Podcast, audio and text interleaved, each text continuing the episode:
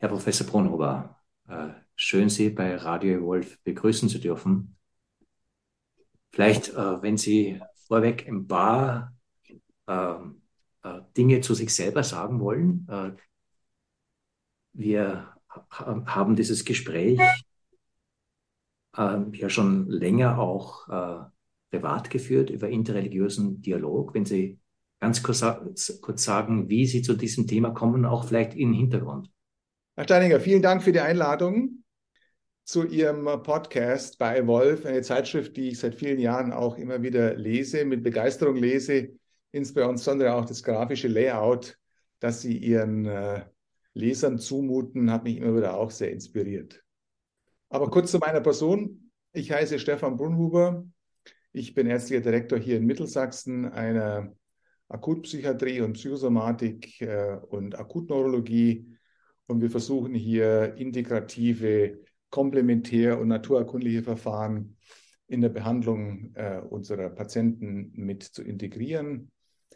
Ich habe nebenher einen Lehrstuhl, der sich mit Psychologie und Nachhaltigkeitsfragen beschäftigt. Und äh, im Hinblick auf unser Interview ist vielleicht interessant, dass ich selber über viele Jahre williges Jägerschüler war in meiner Würzburger Zeit damals als leitender Oberarzt und ähm, selber Aufenthalte auch in China und in ähm, äh, Japan hatte, in Zen-Klöstern und um die Jahrtausendwende auch längere Zeit bei den Wüstenfedern gelebt habe, die in Nordafrika, äh, die äh, mich mit ihrer Form der Spiritualität sehr geprägt haben. In den Folgejahren hatte ich dann die Möglichkeit, durch meine Mitgliedschaft an Club of Rome und vor allem an der Europäischen Akademie der Wissenschaften, mich stärker auch mit dem wissenschaftlichen Hintergrund von Religion und Spiritualität zu beschäftigen.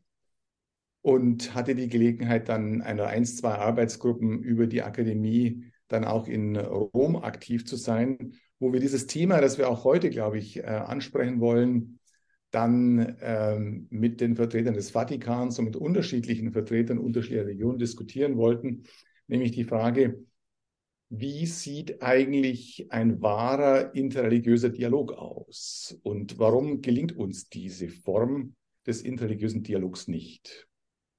Ja.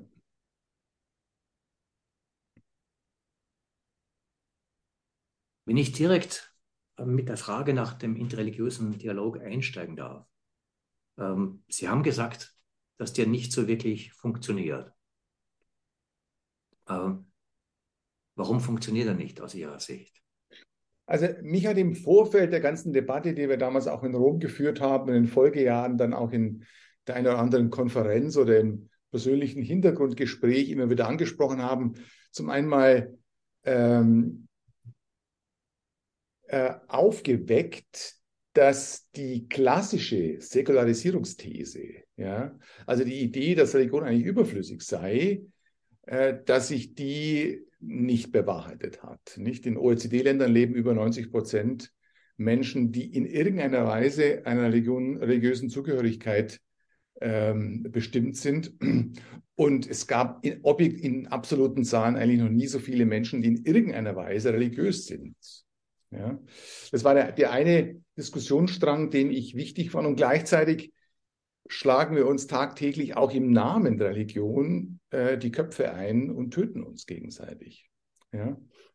Auf der anderen Seite gibt es eine Debatte um die Frage des interreligiösen Dialogs, die eigentlich bis auf Hans Küng zurückgeht, ja, der damals diesen Dreisatz formuliert hat, es gibt eigentlich keinen Weltfrieden ohne Religion, es gibt keine Religion ohne keinen Frieden ohne das Gespräch zwischen den Religionen und es gibt kein Gespräch zwischen den Religionen ohne eine Verständigung ähm, auf gemeinsame Werte.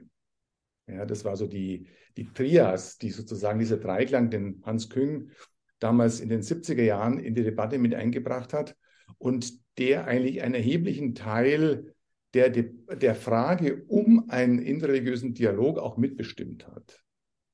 Ja, und es ist eigentlich erstaunlich, dass diese Debatte nicht dazu geführt hat, dass sich Religionen im weitesten Sinne gegenseitig befrieden oder gegenseitig besser verständigen können. Und selbst wenn sie die Texte gewissermaßen die, Textinterpretationen lesen einzelner Religionen, überschneiden die sich natürlich bei 90, 95 Prozent. Und man kann manchen buddhistischen Text von einem islamischen Text, von einem äh, katholischen Text gar nicht mehr unterscheiden, wenn es um Werte geht wie Frieden oder Freiheit oder Solidarität oder dergleichen. Und dennoch gelingt uns an der Stelle eben kein Weltfrieden, obwohl die Religionen eigentlich angetreten sind, genau gemeinsame Werte zu vertreten und diesen Weltfrieden dann auch zu sichern. Lassen Sie mich das Gespräch äh, auch von einer anderen Seite her ansetzen. Ja, bitte. Weil einerseits ähm, ist das Gespräch ähm, zwischen Religionen auch einfach eine Frage von, in welchen Sinnzusammenhängen erleben wir uns als Menschen. Mhm. Das war in traditionellen äh, Gesellschaften insofern einfacher, als normalerweise unsere gesellschaftlichen Realitäten begrenzt, begrenzt waren. Christliche Kulturen haben in christlichen Kontexten gelebt, asiatische Kulturen haben in asiatischen Kontexten gelebt. Das ist jetzt nicht äh, äh, hundertprozentig äh, so zu nehmen, aber es war begrenzt. Ja. Die Herausforderung ist, dass wir einerseits in einer globalisierten Welt leben, in der alles alles durchdringt, wo verschiedene Interpretationen eines sinnhaften Lebens einander auch konkurrierend gegenüberstehen. Das ist die mhm. eine Dimension. Mhm. Andererseits äh, sind wir mit einem Paradigma der modernen Wissenschaft äh, äh, konfrontiert, die all diese Bereiche durchdringt, die eigentlich ähm, traditionelle Wertvorstellungen verschiedener religiöser Hintergründe zumindest einmal in Frage stellt.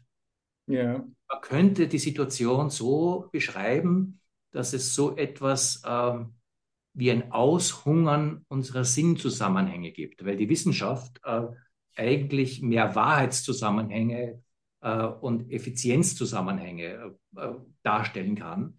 Ja.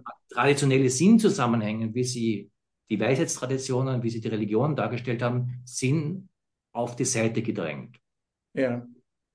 Es gibt große Bereiche der Weltbevölkerung, die, ich sage mal, äh, noch tief verankert sind in traditionellen Zusammenhängen, mhm. aber auch die sind herausgefordert sowohl durch die Globalisierung als auch durch das Paradigma der modernen Wissenschaft. Wie ja. in diesem Zusammenhang aus Ihrer Sicht ein interreligiöser Dialog erfolgreich geführt werden? Ja, wahrscheinlich schauen Sie mal, stellen Sie mal einen Raum vor, in dem 100 Vertreter von 100 unterschiedlichen Weltreligionen zusammenkommen sollen. Ja, das findet ja in Mann-Konferenzen auch statt. Und das sind Buddhisten und Altkatholiken und Protestanten und Hindus und Schamanen und alle möglichen Differenzierungen werden zugelassen. Und sagen wir mal, das sind 80 oder 100 Menschen in einem Raum. Und die sind aufgefordert, darüber nachzudenken, was ist denn das Spezifische der Religion in ihrem Beitrag für den Menschen? Was ist sozusagen die Differentia Specifica ja, der Religionen? Gerade auch in Abgrenzung gegenüber säkularen, humanistischen äh, Non-Profit-Organisationen. Ja? Und worin liegt dieser Beitrag auch in Abgrenzung zu dem, was man einen intrareligiösen Dialog nennt? Und wenn Sie den Hindu fragen, dann wird er ein ganz anderes Bild haben, wie wenn Sie einen Altkatholiken fragen. Und wenn Sie sagen, wenn Sie dann die Frage stellen, was verbindet euch eigentlich alle? Euch 100 Vertreter dieser 100 unterschiedlichen Formen von religiöser Zugehörigkeit, so kann es ja nicht daran liegen, ein gemeinsames Gottesbild zu haben. Denn der Zen-Buddhist wird sagen, sowas gibt es bei uns nicht. Und der Moslem wird sagen, ein Bild von Gott dürfen wir uns gar nicht machen. Und der Hindu würde sagen, nee, nee, nicht ein Gott, unendlich viele Götter. Ja, und der Altkatholik würde wahrscheinlich sagen, ja, das ist für uns vor allem ein Mann mit einem weißen Bart. Und ein Schamane würde sagen, das ist vielleicht eine weibliche Göttin. Ja? Auf dieser, wenn Sie so wollen, semantischen oder narrativen oder wie, wie John Verwakey sagt, dieser, dieser propositionalen Wahrheiten, wird es wahrscheinlich keinen Konsens geben und hat es in den letzten 50 Jahren auch nicht gegeben. Ja. Was wäre Ihre Vermutung, was äh, die verschiedenen äh, Vertreter der verschiedenen Religionen hier finden würden? Also ich möchte als Psychiater unterscheiden zwischen dem intrareligiösen Dialog, dem, Relig dem Dialog zwischen Religion und Gesellschaft und dem eigentlichen genuinen interreligiösen Dialog. Nicht beim intrareligiösen Dialog treffen Sie sich mit Ihrem, mit Ihrem Sangha, mit Ihrer Gemeinschaft, mit Ihrer Religionszugehörigkeit und Sie klären ab die Rituale, die Gesetze, die Kodizes. Sie klären ab die Referenztexte, die für Sie gelten. Sie klären ab auch Ihr Gottesbild, Ihr Verständnis von Transzendenz. Und Sie klären auch ab im Sinne auch einer Mitgliedschaft, wer gehört dazu und wer gehört nicht dazu. Ja? Und daraus entwickeln sich dann die unterschiedlichen Formen von Religionszugehörigkeit. Aber das beschreibt ja gewissermaßen nur den intrareligiösen Dialog der einzelnen Gemeinschaft mit seinen Mitgliedern.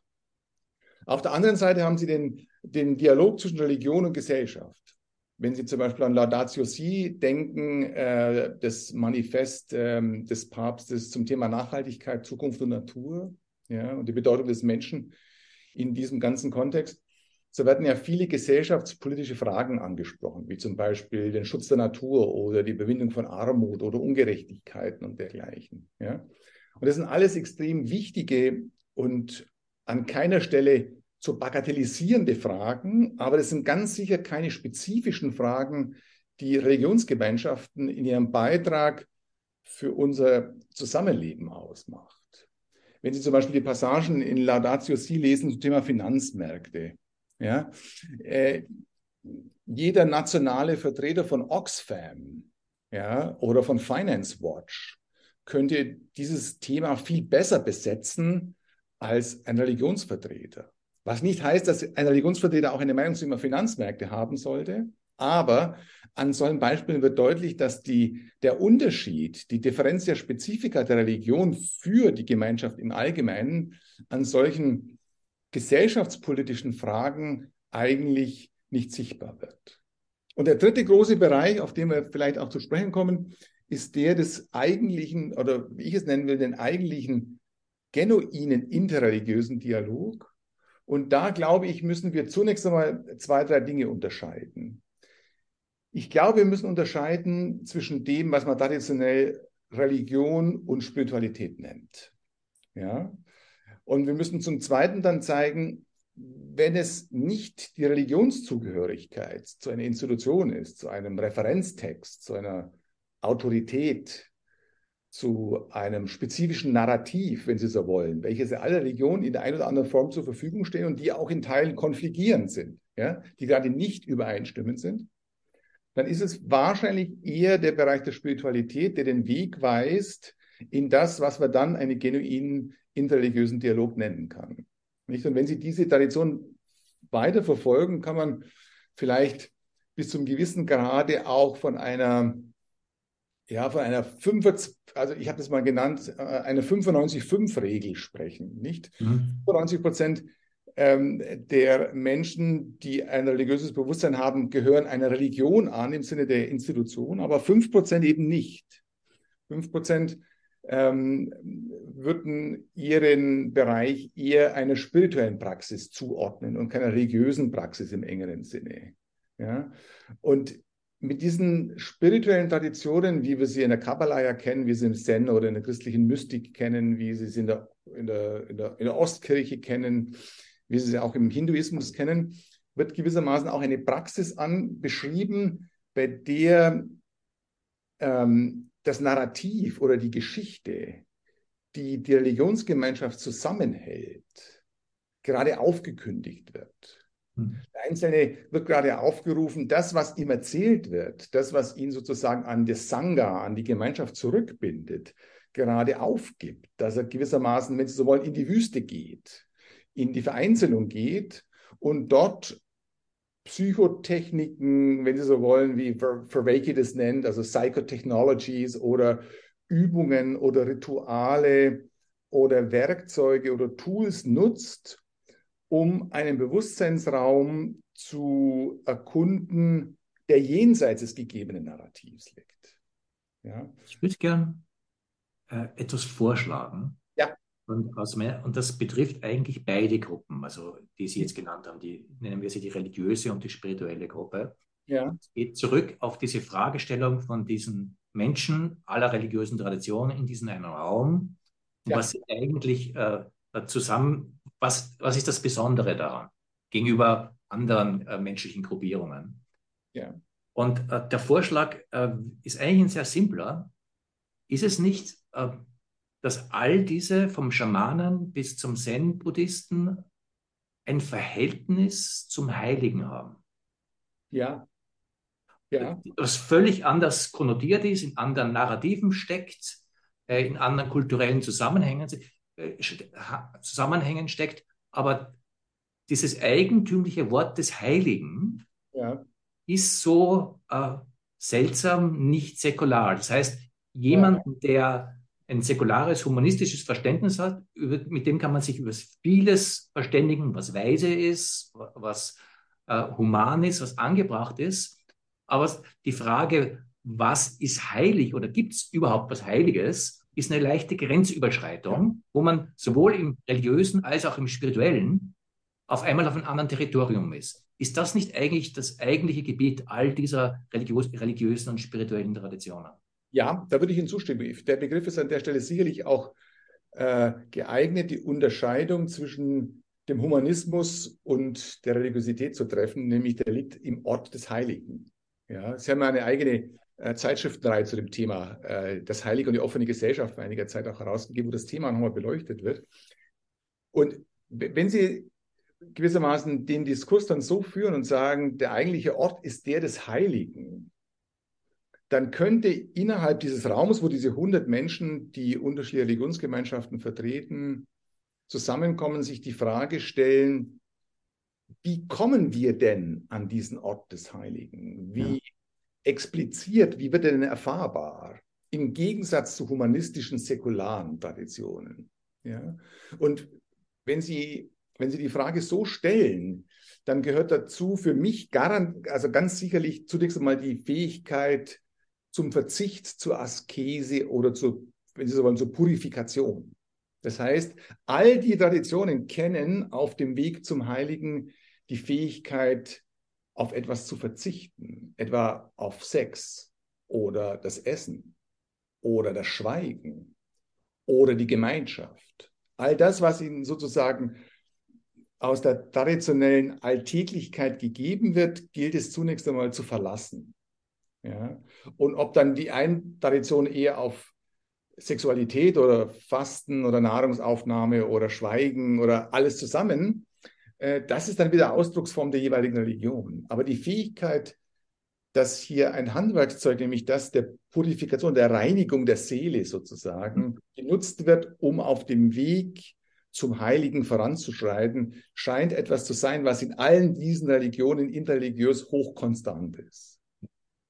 Das finde ich insofern spannend, um auch diese Unterscheidung, die Sie vorher reingebracht haben, zwischen religiösen und spirituellen Bewusstsein mhm. mit reinzubringen, weil es mir so scheint, das, was Sie jetzt gerade ansprechen, diese Praktiken des mhm. spirituellen Bewusstseins, ist in unterschiedlicher Weise in allen kulturellen Kontexten entwickelt worden. Die sind nicht alle sozusagen eins zu eins übernehmbar, aber da gibt es unheimlich ja. viele Praktiken, die aber all damit zu tun haben, dass wir als Menschen, als Individuen, aber auch als Kollektive ein rechtes Verhältnis zum Heiligen entwickeln.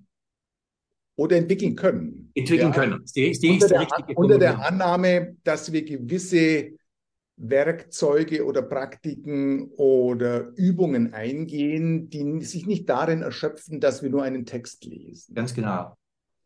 Während religiöse Kontexte einfach oft auch gesetzte, normative Kontexte sind, die sich in kulturellen, aus gewissen Schrifttraditionen, aber auch aus oralen Traditionen oder was auch immer entwickelt haben, die mhm. einfach sagen, eine kulturelle Norm des Heiligen bilden.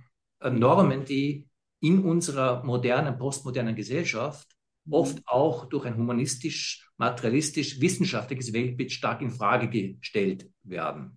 Ja, ja. Wenn, wenn dem so ist, und so äh, erlebe ich auch Ihren Vorschlag, kann es ja einen Dialog geben, wo einerseits mal mit Respekt äh, diese ganzen Traditionen betrachtet werden, andererseits wahrgenommen wird, dass wir uns hier in einem Feld bewegen, wo wir ein zumindest gemeinsames Anliegen haben, ein, ein Verhältnis zu entwickeln zu diesem, was immer das sei, des Heiligen.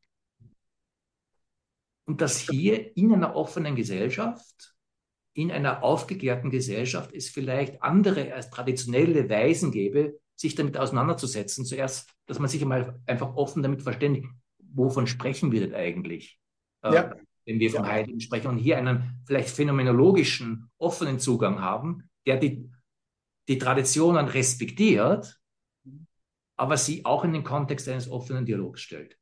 Ja, ja.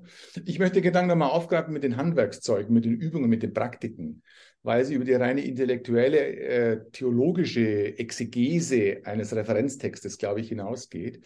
Ich glaube, dass zum Beispiel neben dem Aspekt der Purifikation oder der Askese auch hinzukommen muss, das, was man auch in allen Weltreligionen findet, nämlich den der Repetition. Mhm.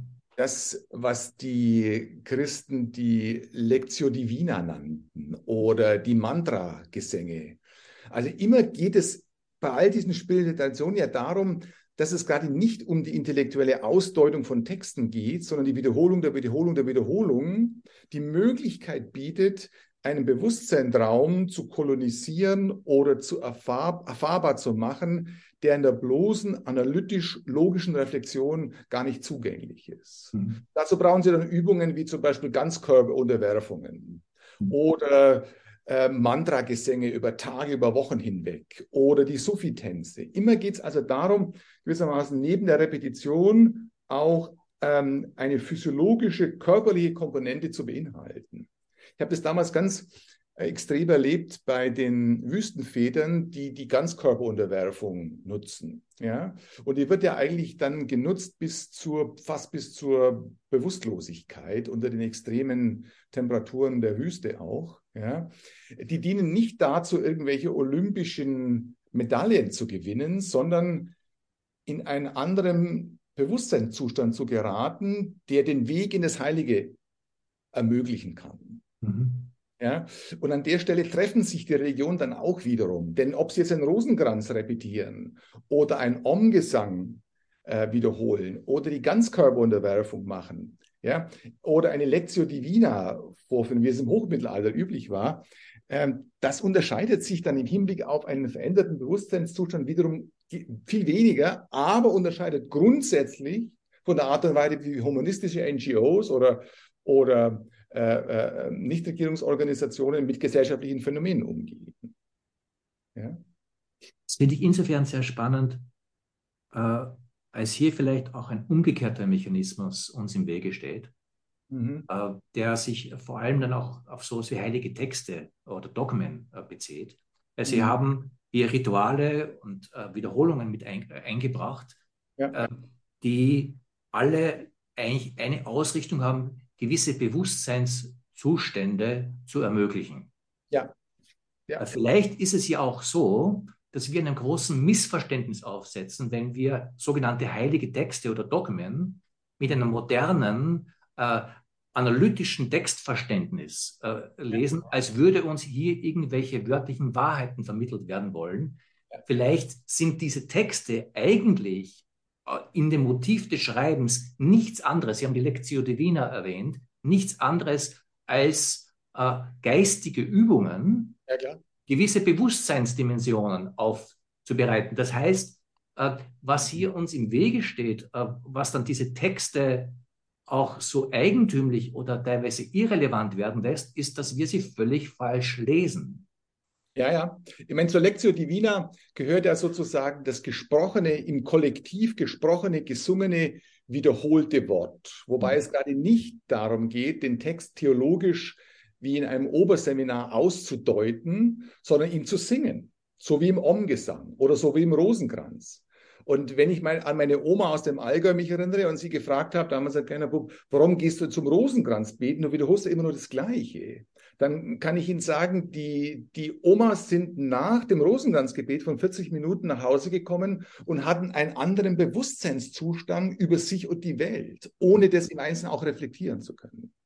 Und darin liegt sozusagen einer, also neben der Repetition und neben der Purifikation und der Aspekt des Physiologischen äh, liegen Elemente vor, die, glaube ich, ganz wesentlich in einen interreligiösen Dialog hineingehören.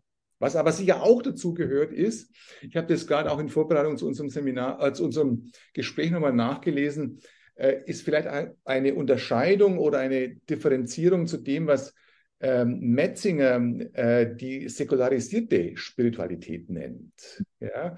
Bei der es ja im Kern um die Frage der Autonomie geht, um die Frage ähm, äh, äh von Freiheit und Selbstbewusstsein geht ähm, und um geistige Tätigkeiten, die in gestärkter Achtsamkeit, in gestärkter Aufmerksamkeit gerade solche Bewusstseinszüge zulässt.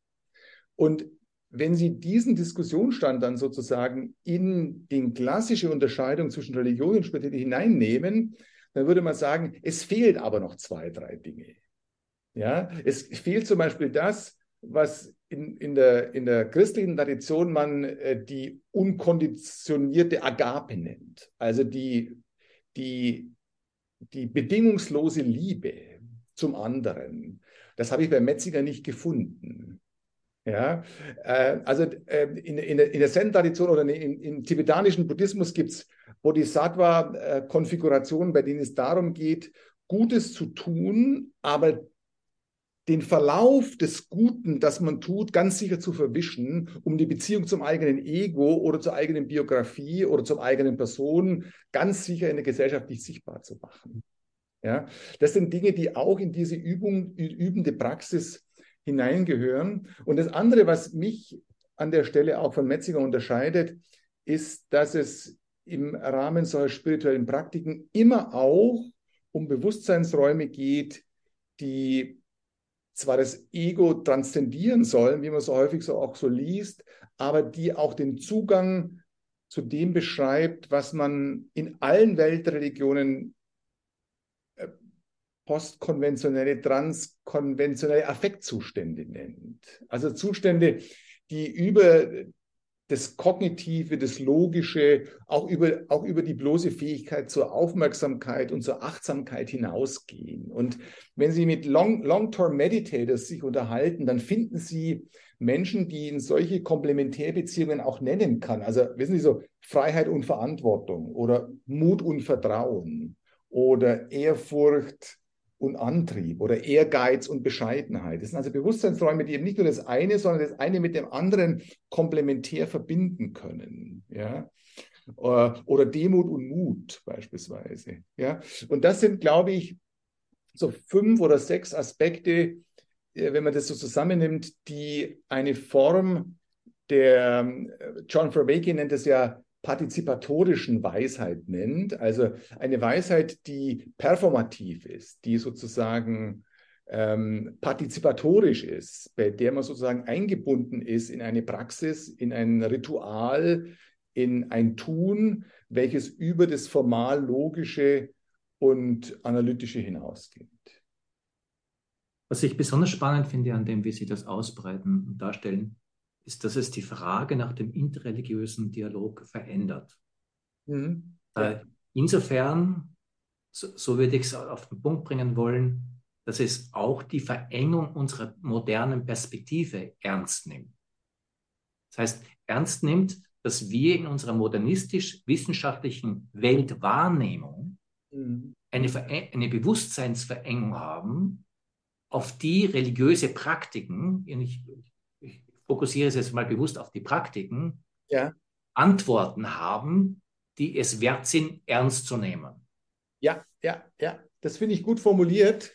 Also ich habe es mal in, in Rom als das Aggiornamento der Religion fürs 21. Jahrhundert genannt. Und zwar, wenn Sie diese fünf, sechs Punkte, die wir gerade besprochen haben, zusammennehmen, dann wird ja deutlich, dass gerade an diesen Praktiken, an diesen spirituellen Praktiken, die den Kernbestand eines interreligiösen Dialogs ausmachen könnten und auch seine Differenzia Spezifika zu anderen Gemeinschaften humanistischer Prägung ausmachen. Mhm. Dass an diesen sechs Praktiken interessanterweise Wissenschaft und Religion, das heißt Science und Spirituality wieder zusammenkommen. Schauen Sie sich die ganze Diskussion um Mantra und Wissenschaft an, um Mind-Body-Medizin an, um Fasten an, um äh, Schweigeretreats an, um äh, die Ergebnisse aus der Stress- und Affektforschung zum Thema postkonventionelle Bewusstseinszustände oder selbst Psychedelic Drugs und so weiter. Das heißt, an der Stelle trifft sich auf einmal der interreligiöse Dialog wieder mit Cutting-Edge Science, aber eben nicht in der Ausformulierung oder Interpretation von Texten, sondern in spezifischen Ritualen oder in dem, was Verwege eben nennt, partizipatorischen Übungen oder äh, partizipatorischen Wissens und eben auch nicht, indem es all diese Texte oder Praktiken in ein scientistisches Bewusstsein umwandelt oder einwendet.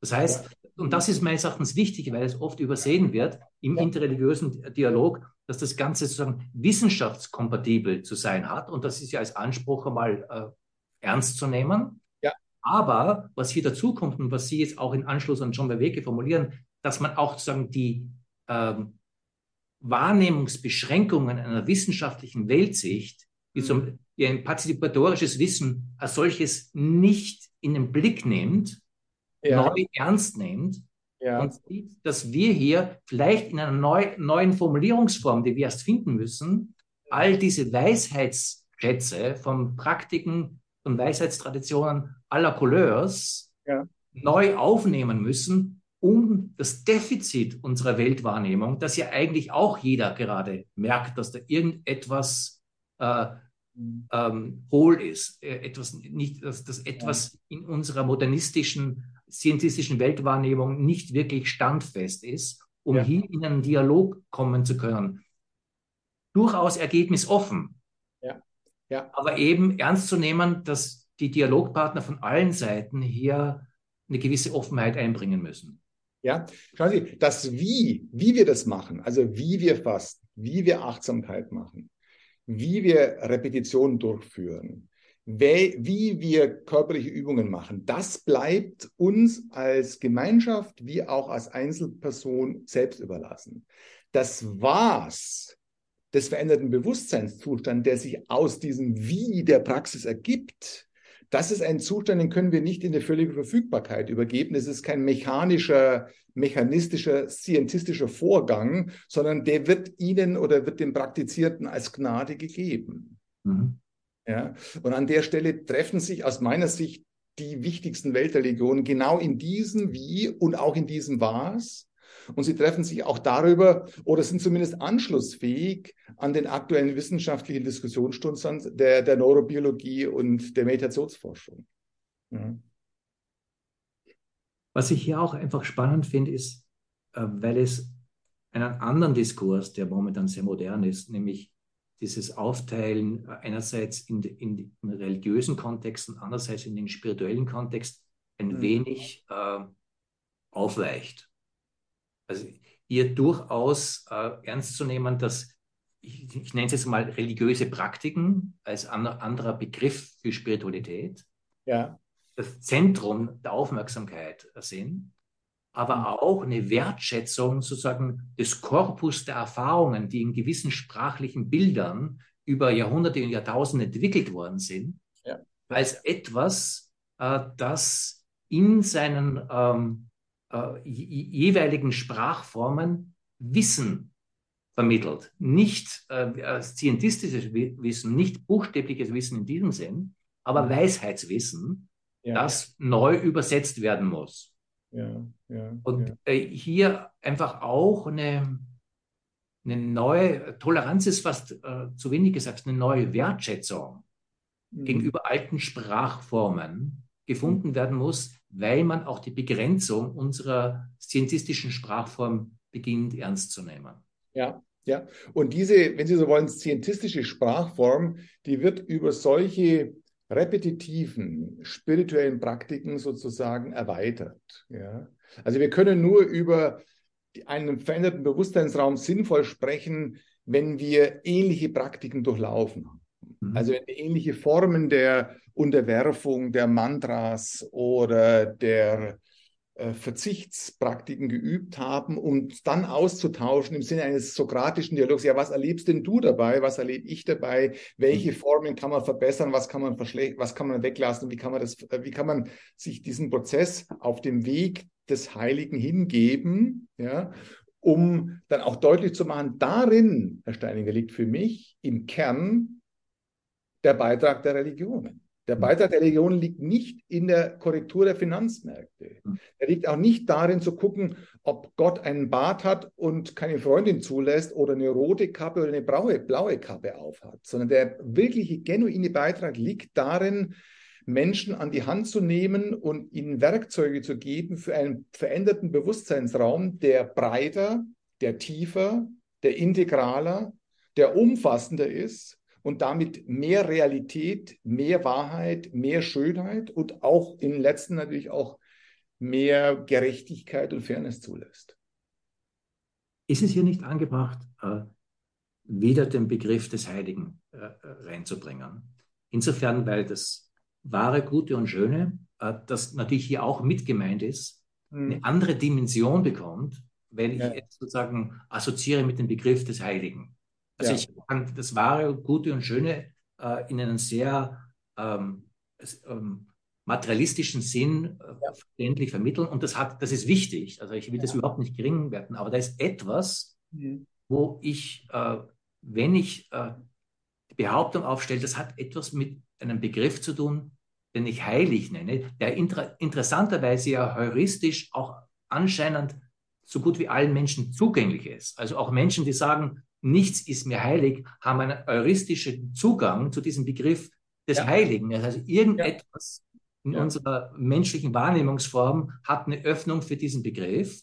Und mhm. zu sagen, dass diese Form äh, der, des Weltbezugs, das Heilige ernst zu nehmen, etwas ist, was in unserer offenen Gesellschaft notwendig ist. Ja. Und dann einen Diskurs zu beginnen, wie das äh, wieder mit berücksichtigt werden kann, nicht in einem äh, unbedingt Retour zu alten Formen, wie man sich das ausdrückt, aber durchaus unter Wertschätzung all dessen, was die menschlichen Kulturen hier an Erfahrungswissen mit sich gebracht haben. Ja, ja, ja. Also mir, mir gefällt dir manchmal der Rückgriff auf Meister Eckhart und seine, seinen Zugang zu diesen Phänomenen, die Sie ja beschreiben. Äh, geht es doch, äh, sage ich mal, aus der Sicht der klinischen Psychologie und der Psychotherapie um etwas, was man Desidentifikation nennt. Ja?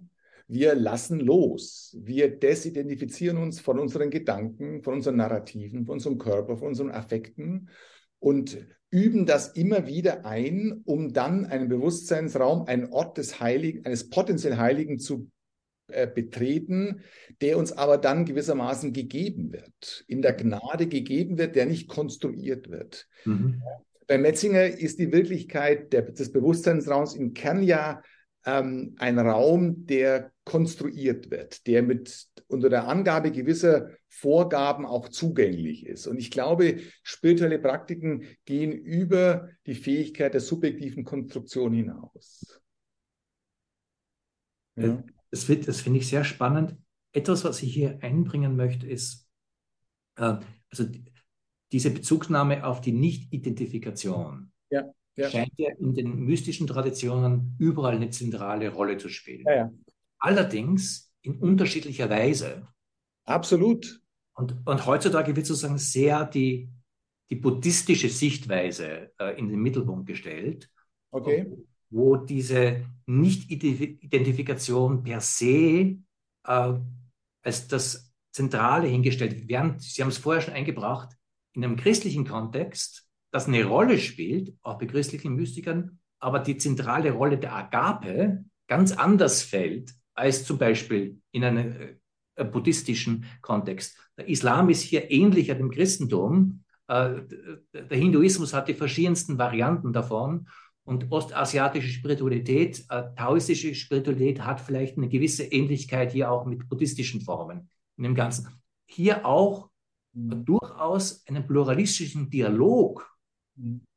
zuzulassen, vielleicht sogar auch auf Dauerergebnis offen, ja, ja. wie diese verschiedenen Aspekte des Heiligen mit Nicht-Identifikation, aber auch mit Agape, mit Liebe, ja. äh, äh, mit äh, Dingen, die mehr aus einer westlichen Spiritualität kommen, äh, miteinander in Bewegung bleiben können. Ja, ja, ja, ja, ja, ja, ja. Also, äh, wenn Sie an die, nochmal um Eckhart zu zitieren, wenn Sie an die Identifikation oder Desidentifikation in dem Weg, den Meister Eckhart geht, sich mhm. ansehen, geht es ja in letzter Konsequenz um eine Gottheitsmystik. Ja? Und eine komplette Loslösung von allen autobiografischen Lernformen und Konditionierungen zugunsten einer Erfahrung des Absoluten. Des, Im Osten würde man sagen, One Taste, des einen Geschmacks. Mhm. Bei Eckhart würde man wahrscheinlich sagen, die Erfahrung äh, der absoluten Transzendenz oder im biblischen Umfeld der Gottheit in mhm. uns, in jedem von uns. Ja. Ja. Wobei hier, um das einfach da reinzubringen, mhm. mir auch ein Anliegen ist, diesen Unterschied äh, zwischen den theistischen und den äh, non-theistischen Formen von Mystik ernst zu nehmen. Ja, und das, was hier in der theistischen Mystik äh, äh, äh im Vordergrund steht, was auch eine Ich-Du-Beziehung ist, ja. die auch eine, eine Reifung der Individualität am großen anderen kulturgeschichtlich mit sich gebracht hat. Ja. ja. Die Dinge leicht anders setzt als einfach diese Auflösung im Absoluten. Absolut. Auch mit drinnen lassen und nicht sozusagen in, in die östliche Variante auflösen. Wobei ich, ich, ich kann das Spannungsverhältnis auch nicht auflösen, aber vielleicht ist es genau der Punkt, das nicht zu tun. Ich habe ja, zumindest nicht die Antwort dafür. Ja. Aber es ist nicht sozusagen zu verabschieden und sagen, all diese theistischen, äh, in, äh, personalen westlichen Traditionen sind sozusagen nur Second-Class-Varianten. Äh, ja, also ich würde sogar, sogar noch weitergehen. Ich glaube, dass die eigene kulturelle Prägung und Sozialisation, in der man groß geworden ist, die ersten 10, 20, 30 Jahre, mhm. äh, vollumfänglich ausreichen, um die eigenen spirituellen Weg, auf dem Weg in die Heiligkeit zu gehen, jenseits dessen, ob sie jetzt im Osten oder im Westen sozialisiert sind, mit mhm. den damit unterschiedlichen Konfigurationen, mit den unterschiedlichen Ausdrucksformen ähm, äh, eines mystischen oder transpersonalen Bewusstseinsschwerpunkts. Und der hat im Osten eine ganz andere, andere Ausprägung wie im Westen. Und in beiden lassen sich, ähm, aus beiden Praktiken, aus beiden Bewusstseinszuständen lässt sich für die eigene Praxis wieder sehr viel lernen. Wobei es mir auch umgekehrt wichtig ist, nicht nur, dass wir natürlich westlich äh, sozialisiert sind und das da ist, sondern dass das im kulturgeschichtlichen Kontext jeweils auch eine äh, maßgebliche Bedeutung hat. Also der Individuationsprozess, der so stark in der westlichen Tradition drinnen steht, der natürlich dann auch seine Schattenseiten der, der Ego-Fixierung ja, ja. und, und, und, des Narzissmus und all das hat, aber ja. der durchaus auch sozusagen seine andauernde Bedeutung hat in der äh, Auseinandersetzung mit dem Heiligen, dem Transzendenten und dem Absoluten. Ja, so können wir vielleicht vom Osten eher von, von äh, der Erfahrung der absoluten Lehre oder One Taste oder Nirvana sprechen und im Westen würde von einem dialogischen Prinzip mhm. und der Begegnung mit dem, mit dem Absoluten sprechen. Und das sind beide Ausdrucksformen, die für mich in gleicher Weise gleichwertig sind. Ja. Wunderbar, nachdem wir auch ähm, so am Ende unserer Zeit angekommen sind, würde ich das vielleicht gerne auch als, als Schlusswort nehmen, außer es noch ein, ein Gedanke, den Sie mir mit einbringen wollen. Nee, vielen Dank für den Austausch. Das ist immer wieder ein wichtiger Punkt, den ich gerne auch mit einbringe und den ich beim Lesen Ihrer Zeitschrift auch immer wieder wahrnehme, ähm, deutlich zu machen, Warum brauchen wir Religion? Warum brauchen wir den, den, Ort des Heiligen auch und gerade in offenen Gesellschaften? Ja. Ähm, und äh, vielen Dank für den Austausch. Vielen Dank.